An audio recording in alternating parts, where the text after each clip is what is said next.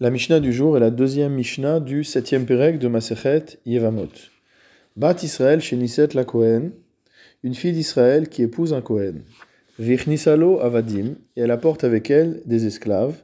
Ben Avde Melog, qu'elle les amène en tant que Nirse Melog, c'est-à-dire des biens qui lui sont propres et dont le mari pourra tirer profit. Ben Avde Tson Barzel, ou qu'il s'agisse d'Avadim, de ces esclaves qui sont inscrits dans la Ketouba comme faisant partie de la dot de euh, cette femme. Hare elu yochlu pateruma. Dans tous les cas, les esclaves pourront consommer de la teruma.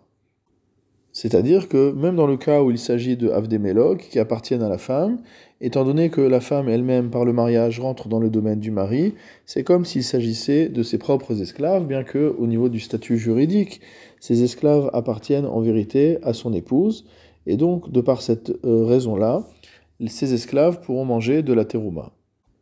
En revanche, en ce qui concerne une bat Cohen, ou vat Cohen, une fille de Cohen chez Niset le Israël, qui épouse en Israël, Vichnisalo ben avne melog ben avne barzel, elle amène avec elle des esclaves, qu'il s'agisse d'esclaves qui ont le statut de nirse melog, comme appartenant à l'épouse et non inscrits à la ketouba, ben avne barzel, ou que ces esclaves soient inscrits à la ketouba comme faisant partie de la dot de l'épouse, Hare elu lo yuchlu bateruma, ces esclaves ne pourront pas manger de la teruma.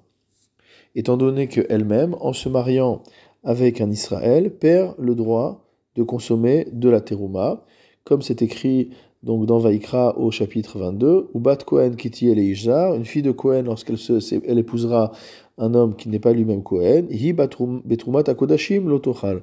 Elle ne pourra pas manger de la terouma. Et donc, si elle ne peut pas manger de la terouma, les esclaves qu'elle apporte avec elle ne pourront pas non plus manger de la terouma, même pour ceux qui sont des avdemelog et qui sont considérés comme étant ses biens propres.